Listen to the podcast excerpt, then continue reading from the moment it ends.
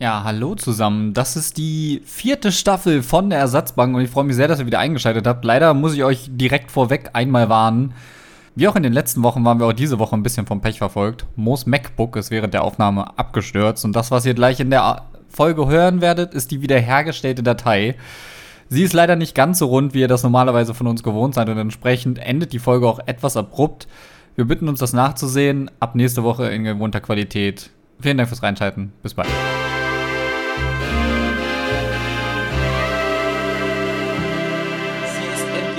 Wir haben lange gebraucht und jetzt haben wir es trotzdem geschafft. Die vierte Staffel, Mero, es ist die vierte Staffel von der Ersatzbank.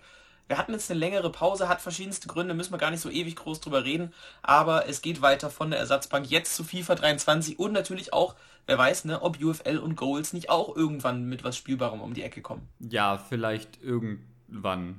Es, es gibt Ansätze, aber da müssen wir, glaube ich, noch ein bisschen warten, bis da was Richtiges passiert.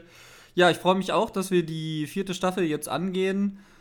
Und ähm, ich würde sagen, bevor wir quasi den Blick Richtung Neues wenden, lass uns mal einfach ein FIFA 22 Fazit ziehen jetzt. Sehr schön. Dann äh, ganz kurz und knapp, ich glaube, weil wir sind schon so weit weg von diesem Spiel schon wieder. Also es geht ja rasant dann los, immer im ja, Ende September, Anfang Oktober für mich war FIFA 22 ein ordentliches Spiel. Es waren sehr, sehr viele Fehler insgesamt von EA mit dabei, was sehr schade ist. Aber dazu kommen wir, glaube ich, auch gleich nochmal, denn das führt sich eigentlich genauso fort. Ich hatte am Ende das beste Team. Ich habe, glaube ich, den Messi maximal einmal gespielt, den 99er am Ende, weil warum auch? War ein ordentliches Spiel, so grundsätzlich. Aber mir war es fast schon zu viel mit allen Promos und so weiter. Ja, ich muss auch sagen, ich war mit der PS4-Version sehr zufrieden. Ich denke, hier muss man auch nochmal einen Unterschied machen. Warum? Ich habe halt viel PS4 gespielt, weil die Pro-Club-Liga noch auf PS4 war. Ähm, die war ein bisschen anders als die PS5-Version. Deswegen war, glaube ich, auch die Umstellung auf die PS5-Version für FIFA 23 für mich jetzt ein bisschen kritischer. Aber an sich muss ich sagen, ich habe schon lange nicht mehr mit einem FIFA so ewig auch gespielt. Also vor allen Dingen auch Ultimate Team. Ich habe bis zum Schluss auch noch, ich habe mir auch noch den Shapeshifter Hero äh, Cordoba gezogen und noch gespielt und hier und da. Und ich glaube, er hat vor allen Dingen eine meiner Lieblingskarten jemals rausgebracht mit diesem Footburst der Mikitarian. Also, das war, also die Natale und Mikitarian vorne im Sturm, das war eine persönliche Erfüllung. Deswegen kann ich FIFA 22 gar nicht so schlecht bewerten, ehrlich gesagt. Nee, also schlecht würde ich es jetzt auch nicht bewerten. Also auch gameplay-technisch war es ja soweit voll in Ordnung. Mir ging es tatsächlich jetzt so einfach um diese Content-Flut, die wir hatten, die mir einfach zu viel war, weil es wurde ja mit wirklich jede Woche übelste Karten um sich geworfen. Und so gameplay-mäßig war es in Ordnung. Also Flanken waren halt das Ding irgendwie. Das hat sich so rauskristallisiert als Meta, aber so hat halt jeder FIFA-Teil seine Meta. Also mir ist es lieber, es passieren solche Flankentore als dieses permanente Gebunker, was wir in FIFA 20 hatten. Das auf jeden Fall. Und äh, da lass uns jetzt vielleicht mal die Brücke schlagen zu FIFA 23. Ich habe Befürchtungen, wir kommen ein bisschen in die Richtung. ja, wobei ich bin mir nicht so sicher. Also ich, ja, hm, Fünferkette ist jetzt schon wieder wohl so ein Ding. Ich habe die 5-2-1-2 schon gesehen, also eine Art enge Raute bloß mit Fünferkette. Ja, also könnte schon sein, aber ich habe trotzdem das Gefühl, man kann auch offensiv durchaus was reißen. Also die Spiele gehen jetzt nicht zumindest unbedingt 0-0 aus oder 1-0, sondern ich habe schon Spiele, wo auch viele Tore fallen und das finde ich auch gut so. Das auf jeden Fall. Es ist vor allen Dingen gerade diese neue Formation, die da im Hype ist, die 5-1-2-2. Die ist ein bisschen anders noch strukturiert. Nicht ganz äh, wie eine enge Raute auf ähm, Fünferkette, aber es ist auf jeden Fall interessant und es sieht sehr erfolgreich aus tatsächlich. Ich bin gestern auch am Abend auch einmal komplett hops genommen worden von der Formation, sowohl defensiv als auch offensiv, weil die überlaufenden Flügelspieler dann, äh, also Außenverteidiger dann schon auch unfassbar viel Druck mit aufbauen.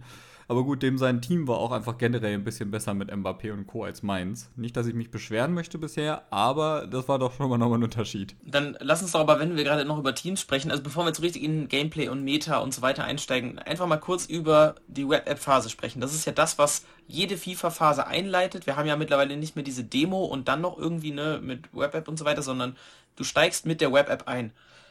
Wie hast du die Web-App-Phase empfunden, Mero? Das sind ja immer so ein paar Tage, bevor irgendwann irgendjemand spielen kann. Oh, ich habe mich da so durchgehangelt, ehrlicherweise. Als das erste Mal bekannt wurde, dass die Advanced SPCs untradable waren, war das ein absoluter Motivationskiller für mich persönlich, weil, weiß ich nicht, äh, das, das war so das, was mir den Kick-Off gegeben hat, die Web-App richtig zu grinden, die Advanced SPCs zu schaffen und mit den Coins, die ich daraus generiere, dann am Ende mein Team zu bauen.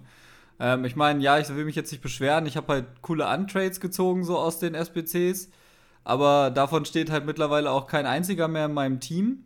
Cool, ja.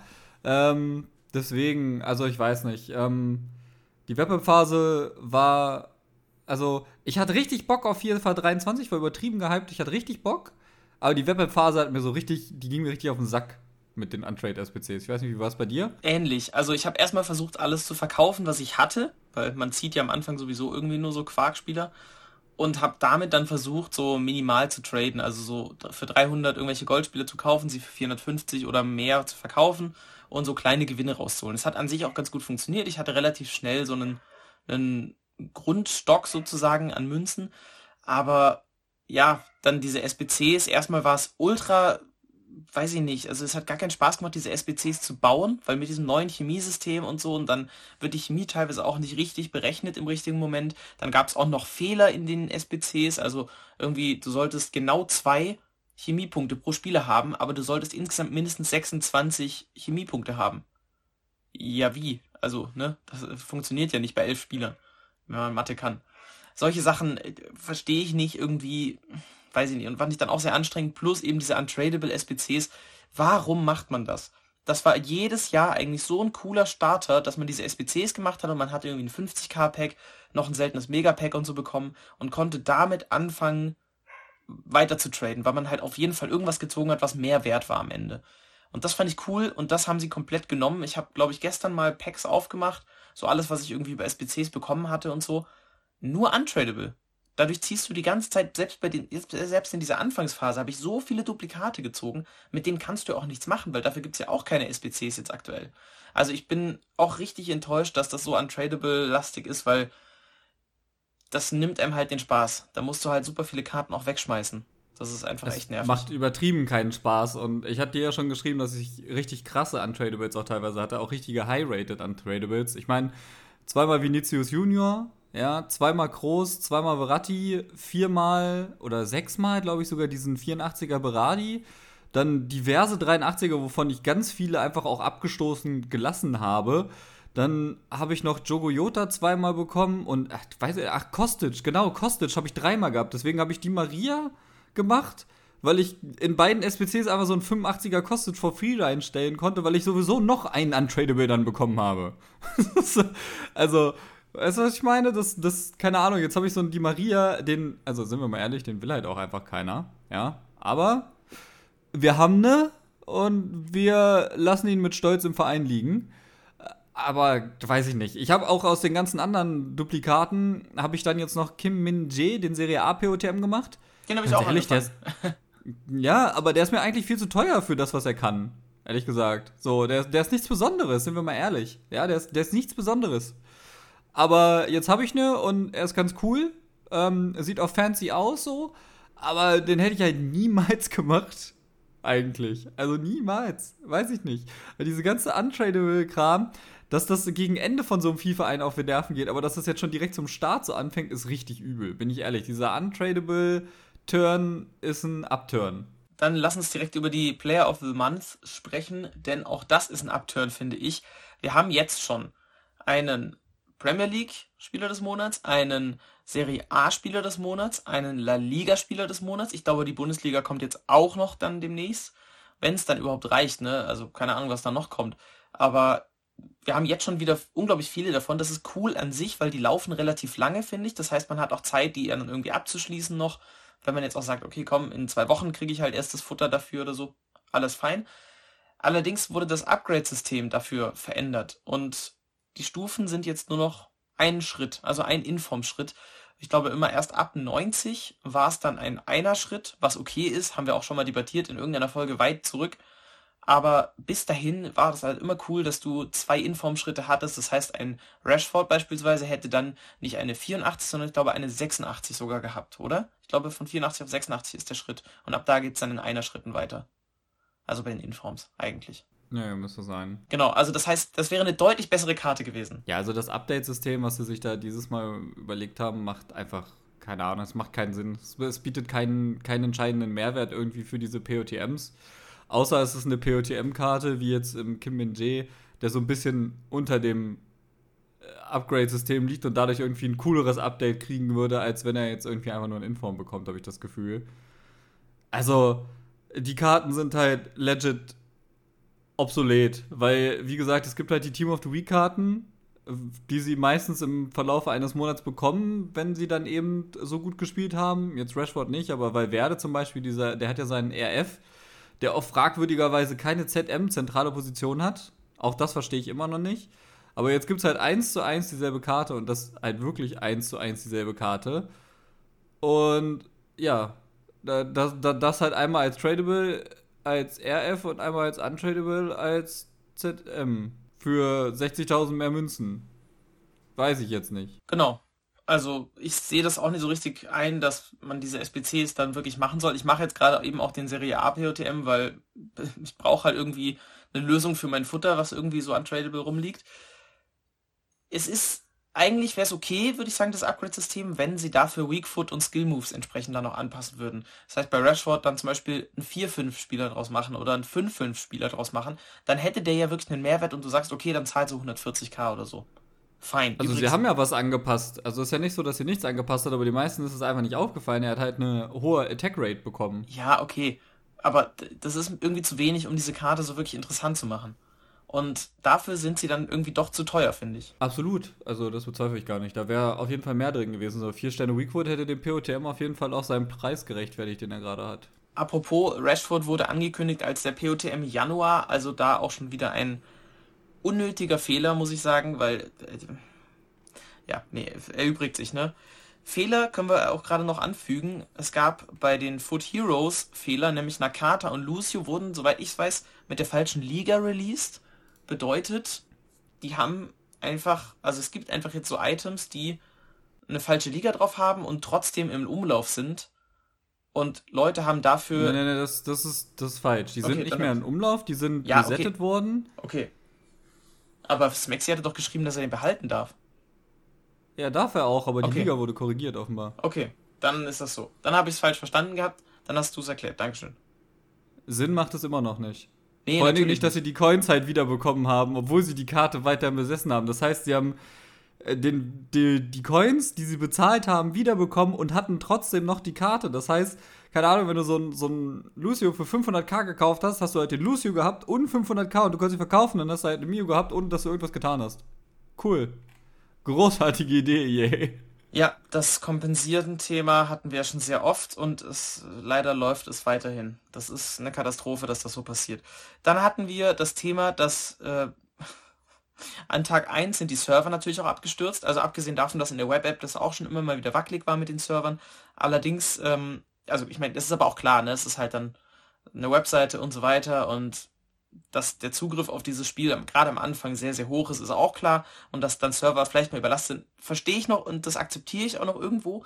Allerdings, dass dann die Server komplett während des Spiels auch einbrechen, wo man das weiß, dass dieses Spiel so nachgefragt ist in diesem Moment, das finde ich dann wirklich peinlich. Und das ist auch, finde ich, das darf auch gar nicht passieren.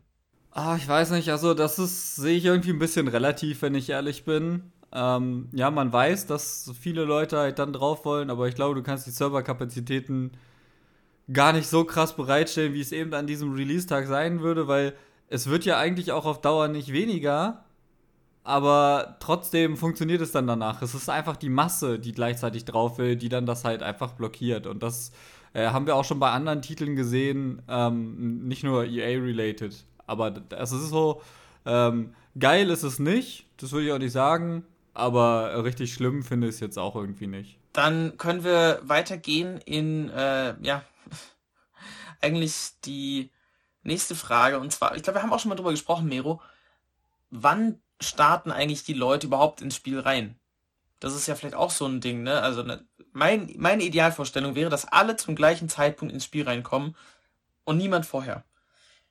Jetzt ist es nun mal so, dass EA sich natürlich denkt, wir machen hier ein bisschen Promo, wir heizen nochmal an, wir spielen auch mit diesem diesem Neid, dass andere früher reinkommen können ins Spiel und geben Content Creatern die Möglichkeit, schon irgendwie vorher Videos zu produzieren und auch zu streamen und so weiter. Jetzt sind Content Creator nochmal so eine eigene Sparte. Problem ist aber auch, dass manche E-Sportler früher das Spiel bekommen, auf irgendwelchen Wegen, ob das offiziell ist oder inoffiziell, keine Ahnung. Aber es gibt immer wieder diese Screenshots und auch Videos von Spielern, die einfach im Spiel sind und ja, für sehr, sehr wenig Geld, weil gerade in der Web-App-Phase ist ja das Marktvolumen noch gar nicht so groß. Also es gibt ja noch gar nicht so viele Münzen. Die werden ja erst im Laufe der ersten Wochen generiert. Die bekommen für sehr wenig Geld die besten Spieler zu dem Zeitpunkt.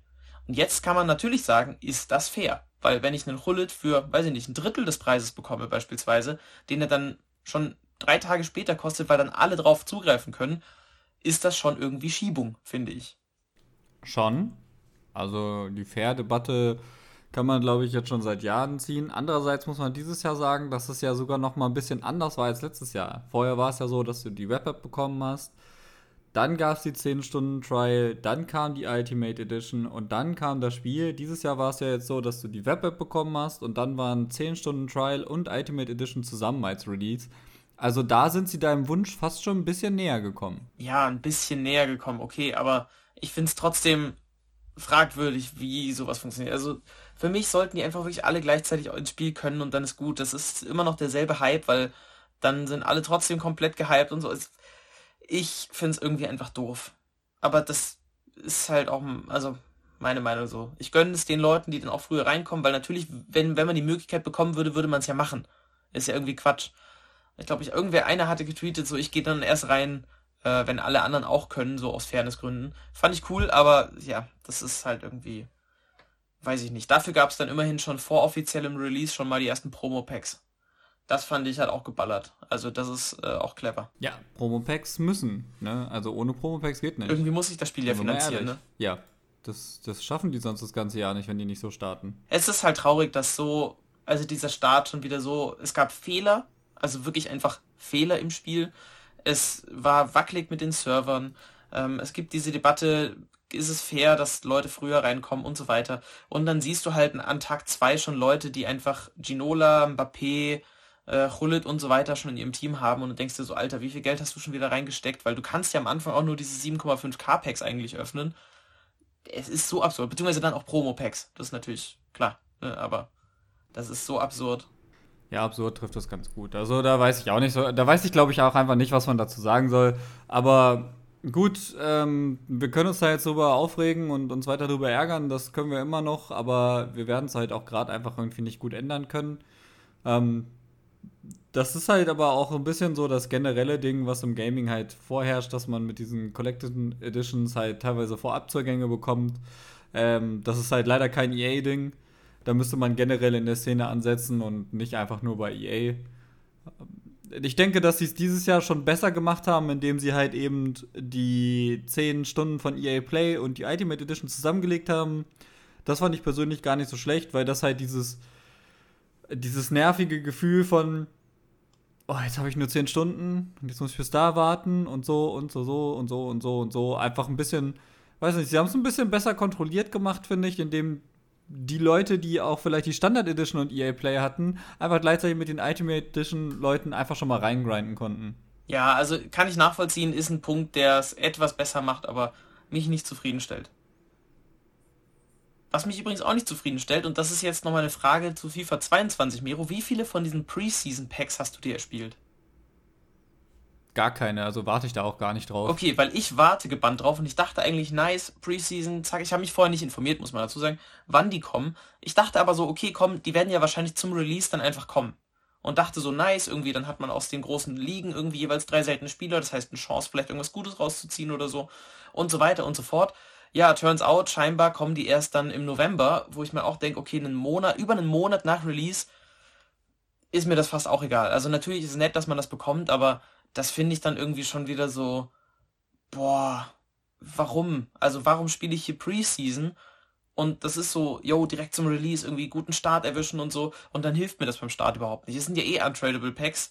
Also, ne, das ist ja noch nicht mal was, was du zu Münzen machen kannst. Deswegen, warum schmeißt man die nicht am Anfang wenigstens drauf? Dann hätte man sich wenigstens was erspielen können. Und, aber das ist halt alles wieder so dieses, ja, steck erstmal Geld ins Spiel und wenn du dann da bist, dann füttern wir dich weiter, dass du dran bleibst, irgendwie so. Ja, also ich finde es auch nicht gut, dass diese Preseason Packs irgendwie erst voll spät kommen. Das ist auch so ein bisschen dieses ähm, Pre-Order Hero Ding. Voll viele haben sich gefragt, warum sie denn ihren World Cup Hero denn nicht direkt bekommen und ich dachte mir so, äh, die kommen sowieso erst zum World Cup ins Game, ist doch eigentlich logisch. Aber irgendwie war das offenbar nicht für alle logisch. Also für mich war es logisch, dass die halt eben erst mit der WM irgendwie ins Spiel Einzug finden. Deswegen habe ich da die Beschwerden ehrlicherweise nicht so ganz verstanden. Aber da ist auch okay. Also, weißt du, so bei diesen World Cup Heroes, das finde ich auch okay. Das passt ja inhaltlich sogar auch. Aber so normale Goldpacks und so, ey, ich will das haben. Jetzt. Und ich habe dafür extra noch das Ende von FIFA 22 durchgespielt, damit ich das noch haben kann. Und das ist im November wirklich, wirklich, wirklich zu spät. Wenn wir aber von der. Absolut, die sind viel, viel zu spät, wenn die dann kommen, weil bis dahin hat man vielleicht auch gar keinen Mehrwert mehr aus den Packs nachher. Ja, eben. Also jetzt würde mir das helfen. Wobei auch da, ne, Untradables halt. Also, weiß nicht, wie sehr mir das hilft, aber ähm, ja, mein ganzer Verein ist im Prinzip Untradables, finde ich echt schade. Gut, ähm, wenn wir bei WM sind, dann können wir auch über eine Neuerung bei den Ones to Watches sprechen. Erstmal Ones to Watches, das Team 1 sieht ziemlich heftig aus. Wir haben ja sehr, sehr gute Transfers, also Haaland, äh, Manet, äh, Rodrigo ist auch äh, groß gefragt. Da gibt's schon wirklich interessante Karten und die bekommen jetzt auch, ähnlich wie bei den Road to the Finals, wenn ich es richtig verstanden habe, die Möglichkeit, bei der WM ein Upgrade zu bekommen. Ja, sie bekommen die Möglichkeit auf ein einmaliges Upgrade, wenn ihre Nation bei der Weltmeisterschaft einen Sieg holt. Sie müssen weder Teil des Kaders sein, noch spielen, noch irgendwas tun. Sie müssen einfach nur hoffen, dass die Nation gewinnt. Also wir müssen hoffen, dass die Nation gewinnt. Und das finde ich eine sehr, sehr gute Neuerung. Das ist eine coole Erweiterung, wie Once to Watches funktionieren. Wir haben uns ja vergangenes Jahr auch darüber aufgeregt, dass die eigentlich gar keinen Mehrwert haben mehr.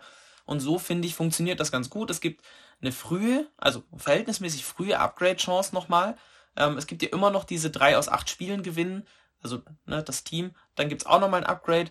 Also das macht die irgendwie, ja, zu einer besseren Karte an sich. Und natürlich ein Haarland, der dann auch kurz nach Release dieser Karte einfach mal drei Butzen macht und damit einen nächsten Rekord in der Premier League aufstellt, sofort natürlich in Form gefährdet ist, ähm, geht natürlich komplett durch die Decke.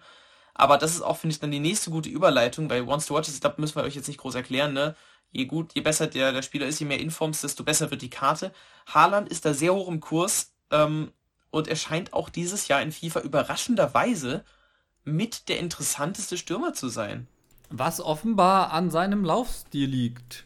Ja, ich glaube, dass es so die, die Mischung ist aus Laufstil, Abschluss, generell das Tempo und aber auch die Physis. Weil ich spiele zum Beispiel den Nunez von Liverpool, der ähnlich ist, nur wie halt ein kleiner Haaland, so, der hat auch Tempo, der hat einen ordentlichen Abschluss, plus der hat die Physis und ich merke auch, dass der sehr, sehr gut funktioniert grundsätzlich. Weiß ich nicht, also dieser Lengthy-Laufstil scheint zumindest auf jeden Fall irgendeinen Effekt zu haben. Äh, es gibt da ja auch zeitliche Tabellen etc. pp. und diverse Vergleiche. Ob es sich jetzt so, ob es wirklich am Ende so OP ist oder nicht, das sei mal dann dahingestellt. Ich habe halt teilweise das Gefühl, dadurch, dass meine Innenverteidiger das auch haben, hat es für die meisten Leute, die einfach nur versuchen, mir davon zu laufen, nicht so den Mehrwert tatsächlich. Ja, das war auch ein Kritikpunkt, den ich so gesehen habe auf Twitter, dass die Verteidiger noch sehr schnell sind. Ja, manchmal hat man irgendwie so das Gefühl, man kommt gar nicht dagegen an, beziehungsweise man kommt selbst nicht voran aber so grundsätzlich geht es schon. Man muss sich einfach ein bisschen kreativer überlegen, wie man Tore schießt, habe ich das, habe ich den Eindruck. So insgesamt. Und natürlich. Ja, aber das, das ist ja das, das ist ja das, was ich gerade anspreche. Also bei, bei mir ist es so, die Leute haben auch alle irgendwie versucht, ihre Stürmer auf diesen Architect, mit Architect-Teil auf, auf Lengthy Laufstil rumzubekommen und dann versuchen sie einfach nur mehr wegzulaufen. Aber meine Innenverteidiger haben halt denselben Laufstil, weswegen sie halt nicht wegkommen. Ja. Und deswegen, das ist halt wirklich, also das ist einfach, das ist wieder null Brain, wie die Leute dann spielen. Da können wir auch direkt mal den, äh, das noch erwähnen, dass man über die Cam-Styles den Laufstil verändern kann. Das finde ich eigentlich auch sehr cool. Ich dachte nämlich am Anfang, oh krass, dann hat halt ein Haaland Laufstil A äh, und ein Messi Laufstil B und die bleiben dabei. Nein, man kann das tatsächlich verändern, also je nachdem ne, im Rahmen von diesen Chemistry Styles, beziehungsweise auch über vielleicht Upgrades, die dann noch kommen, verändert sich der Laufstil. Und das finde ich nochmal eine interessante taktische Komponente tatsächlich auch. Weil überlegt ihr mal, plötzlich hat so ein Messi nicht mehr den, den, diesen kleinen, wuseligen und schneller Antritt und dann nicht mehr so schnelles Tempo, sondern äh, vielleicht einfach wirklich auch diesen Lengthy-Style oder sowas. Und das könnte schon interessant werden. Also generell muss ich sagen, ich finde es, wenn ich mir die Werte so angucke, ich, die Tabelle hat jemand geteilt, Benny hat das retweetet, ich muss mal gerade kurz jetzt mal kurz on the fly nachgucken, dass ich das finde, weil dann möchte ich die Person auch gerne mal nennen, denn ich finde das gar nicht mal so uninteressant. Der Spreadsheet Josh mit dem äh, Ad auf FIFA, äh, auf Twitter Spreadsheet FIFA. Der hat hier nämlich eine, eine Liste gemacht, wo Spieler aufgelistet werden.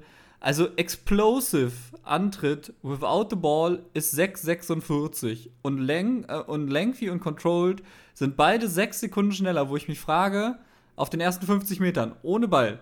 Warum ist der Typ, der Explosive im Antritt hat, eigentlich langsamer am Start? So. Und mit, mit dem Ball ist er dann halt aber schneller. So, da hat er 6,21, Control hat 6,35 und Lengthy hat 6,25. Das ist auch nur 4000 also 4000 weniger oder wir sind 4 Sekunden. Ist ja auch scheißegal. Aber es ist trotzdem nicht der schnellste auf den ersten 50 Metern und das erschließt sich mir nicht. Weil das sind doch, also Explosive sind für mich die, die einen starken Antritt haben und dann aber im Endtempo eher langsam laufen. Aber das verstehe ich halt nicht. Ja, ich auch nicht so ganz. Aber wir müssen es halt hinnehmen, ne? Also es wird interessant, wie sich das weiterentwickelt, auch gerade dann, wenn neue Karten dazukommen, die eben auch verbesserte Werte haben. Weil dann wird es ja wirklich spannend, weil du kannst natürlich dann auch nicht zurückgehen sozusagen, ne? Was Werte angeht. Also wenn du es mal einmal hast, dann hast es halt. Gucken wir einfach mal, wie sich das entwickelt. Aber die Geschwindigkeit ist ein gutes Thema. Ich habe den Eindruck, dass FIFA 23 wieder deutlich langsamer ist. Das ist natürlich auch dem geschuldet, dass die Karten jetzt wieder schlechter sind, langsamer sind auch vor allem als zuvor. Aber so insgesamt bewegt es sich, und ich glaube sogar Kurt hatte das getweetet, ähm, so im Sinne von, die haben das Spiel jetzt nochmal krasser downgegradet, was das Tempo angeht, plus es ist viel mehr wie E-Football. Ich stimme dem grundsätzlich sogar auch zu. Wie siehst du das?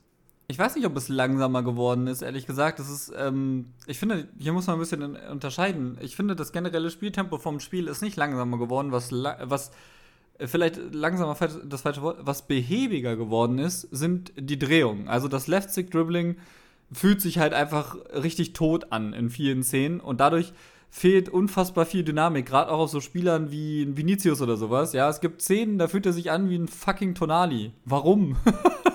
Und das ist halt so das, glaube ich, was das Spiel so ein bisschen komisch wirken lässt. Ich weiß nicht, ob das auf PS4 besser ist als auf PS5. Ich habe bis jetzt rein die PS5-Version gespielt. Äh, habe ich auch vor dieses Jahr. Aber das sind halt Szenen, wo ich sagen muss, wenn richtig mal Fahrt drin ist und diese die One-Touch-Pässe und alles auch wirklich funktioniert, ist unfassbar viel Tempo drin in dem Spiel. Ich habe gestern ein Game mit enge Raute gemacht, wo ich den Gegner nach Strich und Faden wirklich zusammengepasst habe. Und er hat mir danach auch geschrieben, dass er da, ob, also wie bei mir die Verbindung war, weil er sagte, er hatte hat einfach nicht das Gefühl gehabt, dass er halt wirklich verteidigen konnte. Und deswegen, also ich habe nicht das Gefühl, dass das so viel krass langsamer ist. Es sind die Bewegungen der einzelnen Spieler, gerade von denen, von denen wir erwarten, dass sie sich schnell drehen können, die nicht funktionieren irgendwie. Habe ich so ähnlich auch bemerkt. Ich glaube trotzdem, dass das Spieltempo langsamer ist. Also ist einfach mein Eindruck, aber ja, gerade so Left-Stick-Dribbling ist deutlich schwieriger, weil irgendwie behäbig, unpräzise teilweise auch. Und das hat mich jetzt gerade zum Gedanken gebracht. Wir hatten zuletzt immer so Teile, in denen entweder Weak Foot oder aber Skill Moves wichtig sind. Mein Gefühl sagt mir, wir gehen dieses Jahr wieder auf den Weak Foot, weil Skills stand jetzt gar nicht so extrem wichtig sind, habe ich das Gefühl, weil eben auch so diese Behäbigkeit ist. Also zumindest jetzt am Anfang. Wie siehst du es, Mero? Absolut nicht. Wir werden wieder komplett in der Skill Moves Meta landen, glaube ich tatsächlich. Weil gerade diese Tricks wie äh, Ballroll, äh, Heal into Ballroll, ähm, den kannst du auch einfach in den Gegner reinmachen und du behältst irgendwie aus irgendeinem Grund den Ball. Ähm, so richtig einen Weg gefunden, oder ich habe das bei niemandem so richtig gesehen, den bis jetzt zu verteidigen. Äh, Außen Elastico ist geistesgestört schnell und bringt dich in richtig krasse Positionen. Dazu kommt dann halt auch die Sache, dass ähm, der Außenrissschuss ja so absolut insane ist und wenn du dich dann halt mit einem Elastico oder Außenelastico in eine entsprechende Position bringst, dann sagen wir mal mit einem grünen Time Finish hast du eine 90-prozentige Chance, das Ding immer zu verwandeln und dafür sind diese Skills einfach perfekt, um sich auszurichten. Okay, wieder. dann ähm, bin ich vielleicht einfach noch nicht da angekommen, weil mir die Spieler dazu fehlen und meine Gegner das bislang auch noch nicht gemacht haben. War nur so mein Gefühl irgendwie, dass es nicht so krass skilllastig wird. Aber ich, ja, lass mich eines Besseren belehren. Wir sehen ja dann, wenn es dann irgendwann mal in die Competitive-Szene kommt, äh, beziehungsweise wenn, wenn die Leute erstmal in der Elite-Division ankommen, da sind ja alle gerade hin auf dem, äh, auf dem Weg in Rivals. Und wenn dann auch die ersten Qualis mal laufen, dann sehen wir, was eigentlich die wirkliche Meta ist. Fünferkette droht sich leider schon wieder an. Ne? Aber das müssen wir abwarten. Lass uns mal, bevor wir noch über die Global Series sprechen, noch über zwei Dinge sprechen. Zum einen irgendwie bei den Packs. Die Animationen sind teilweise ein bisschen buggy. Manchmal laufen die Walkouts raus, manchmal nicht. Ähm, aber das ist halt typisch Fehler in so einem Spiel. Passiert halt leider viel zu oft, dass sowas vorkommt. Will ich jetzt gar nicht so ein großes Ding draus machen. Aber was mich interessiert, das neue Chemiesystem. Ich habe schon angedeutet, manchmal, also ich finde es an der Web-App extrem fitzelig und nervig, weil es einfach total schwierig ist, dann so richtig nachzuvollziehen, was brauche ich gerade noch und wo kann ich noch was verändern. Aber so grundsätzlich im Spiel selbst, an der Konsole, gefällt mir der Ansatz sehr gut, weil es deutlich flexibler ist, wo man Spieler platzieren kann, weil man einfach weiß, okay, ich muss nicht irgendwie den Torwart mit zwei Innenverteidigern linken, mit den richtigen Nationen und so, sondern ich kann halt auch einfach einen Stürmer kaufen, wenn der günstiger ist und den da reinsetzen, zum Beispiel für SBCs. So im Teambau an sich dann auch angenehm, auch durch diese alternativen Positionen habe ich schon gerade im Silberteam beispielsweise mir was Cooles zusammenbauen können ich finde nur diese Positionsmodifikatoren echt nervig. Da hätte man auch einfach, okay, stell den auf die Position, der nimmt automatisch die Position an. Das hätte gepasst. Kleiner Fun Fact, sorry, Mero, ich muss da noch kurz äh, das miterzählen. Ich habe mal zu FIFA 16, also 2015, ein Video gemacht mit so einer Art Wishlist und hatte genau dieses alternative Position-Ding mit drin. Und jetzt wurde es tatsächlich umgesetzt. Fand ich irgendwie witzig. Da habe ich halt einfach schon vor Jahren dran gedacht, dass das mal endlich cool wäre. Hab mir da extra so eine schöne Animation gebaut. Vielleicht poste ich das mal noch auf Twitter oder Instagram, keine Ahnung, wenn ich es noch irgendwie finde.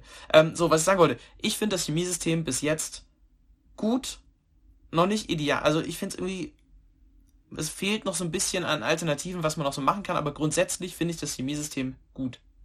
Absolut, bin ich bei dir. Vor allen Dingen haben sich ja auch viele generell über die SPCs beschwert. Oh, wie wollen sie das denn machen mit dem neuen Chemiesystem? Das wird ja voll Kopfzerbrechen und die ersten SPCs sind so, ja, hau uns ein Rating rein, aber scheiß auf Chemie. Das finde ich aber auch gut. Also, das finde ich richtig, richtig Das finde ich, finde ich persönlich auch einen sehr, sehr guten Ansatz, weil das dann halt auch ähm, die, diese Notwendigkeit von einigen Spielern nimmt, die, keine Ahnung, für nichts anderes zu brauchen sind als SPCs, äh, dass diese Position halt auch gegeben sein muss. So, keine Ahnung, du kannst jetzt halt einen Groß kaufen und den auf LV stellen und er, er, trägt trotzdem was zum Team bei, obwohl er halt nicht auf seiner Position steht, weil es halt eben nicht mehr notwendig ist.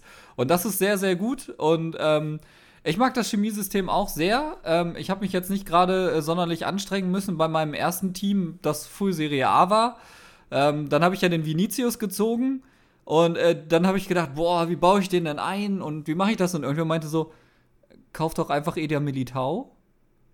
Und ich so, stimmt ich, ich brauche mir gar nicht den Kopf zerbrechen. Und dann habe ich einfach Edi Militaro dahingestellt und dann haben die ja schon zwei Punkte.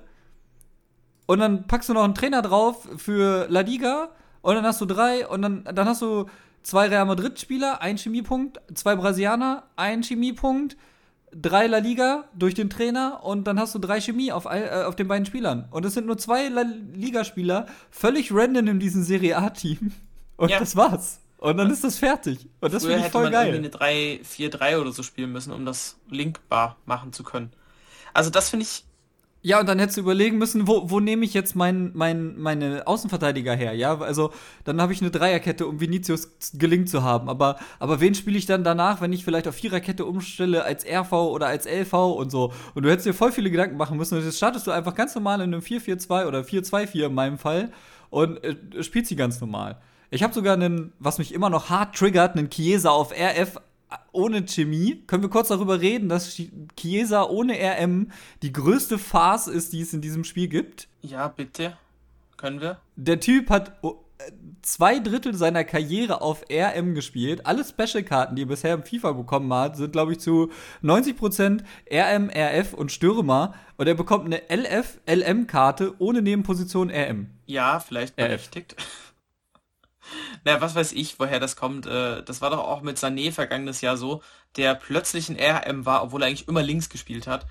Ähm, naja, ist halt jetzt einfach so. Also ich finde es auch sehr gut. Und Nebenbemerkung, tatsächlich stelle ich, also ich spiele direkt mit dem Team, das ich auch so aufgestellt habe. Also ich verändere nicht sofort die Formation.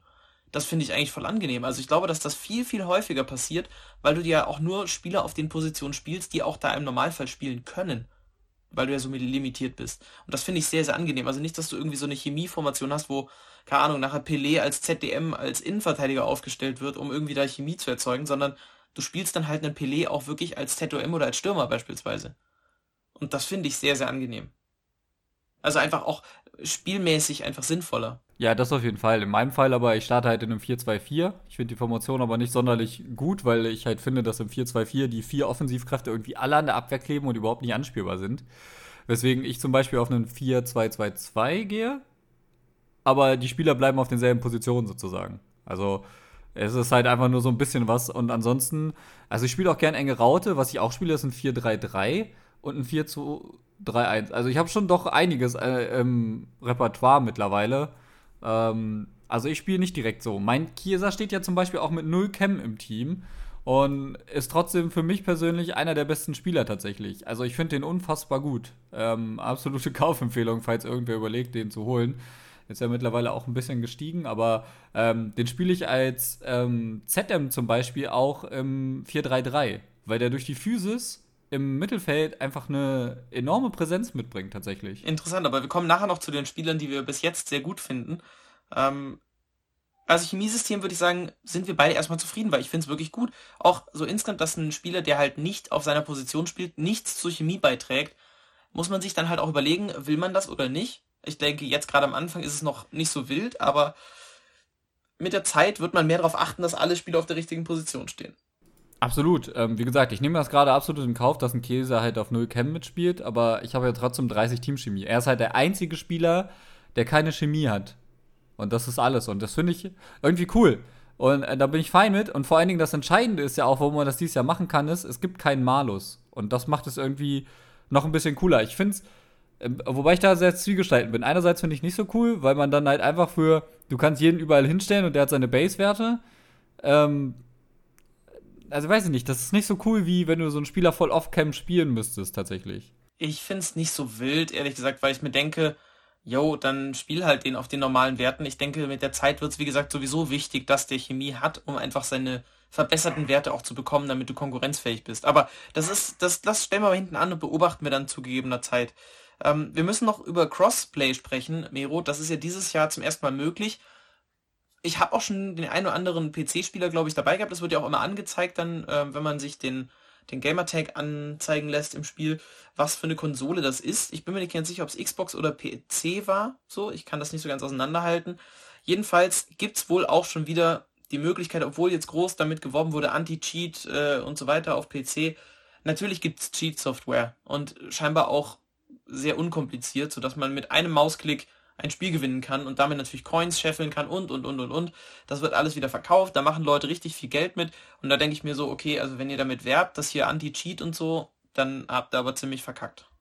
Aber es, es wundert mich auch ehrlich gesagt nicht wirklich, dass beim ersten Anti-Cheat-System von EA nicht direkt alles rund läuft. Also das wäre jetzt nicht so nicht so schlimm. So, das ist jetzt halt ein Prozess. Ich denke, EA wird sich da reinsetzen man muss ja auch sagen, dass auch ähm, Riot Games mit einem der besten Anti-Cheat-Systeme, dem, dem Vanguard, trotzdem auch immer wieder auf Cheater-Probleme trifft. Also es ist, wird nie ganz abzustellen sein. Nee, leider. sicherlich nicht. Aber was ihr abstellen könnt, ist Crossplay, wenn euch das nervt. Ähm, und damit könnt ihr das wohl auch umgehen, weil ihr dann keine PC-Spieler bekommt.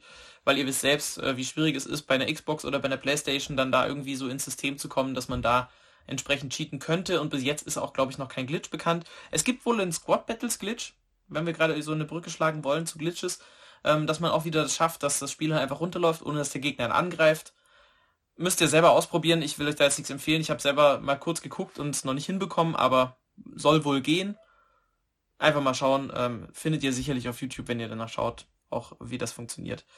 Und Squad Battles ist für mich auch eine große Enttäuschung tatsächlich. Am Anfang spielt man es ja immer mal wieder noch, um so ein paar Aufgaben zu machen und so. Ich bin übrigens, glaube ich, schon Level 16 oder 17, auch im Season Pass. Auch das schon ganz komisch, so fünf Tage nach Release im Prinzip. Oder vier Tage nach Release, aber okay.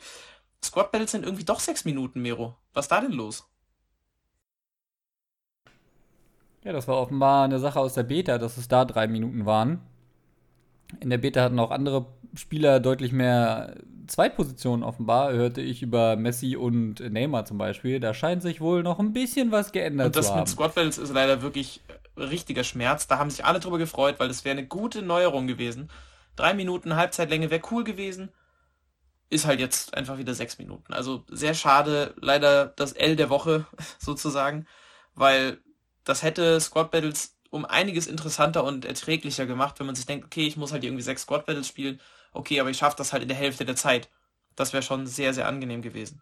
Und dann hätte man ja auch da. Aber dafür gibt es ja jetzt schon den neuen Squad Ja, genau. Glitch, also ja, aber es kostet ja trotzdem Zeit. Äh, es findet es sich immer Mittel und Wege. Zeit. Also bin ich irgendwie trotzdem sauer, dass das irgendwie ja wieder so umgestellt wurde.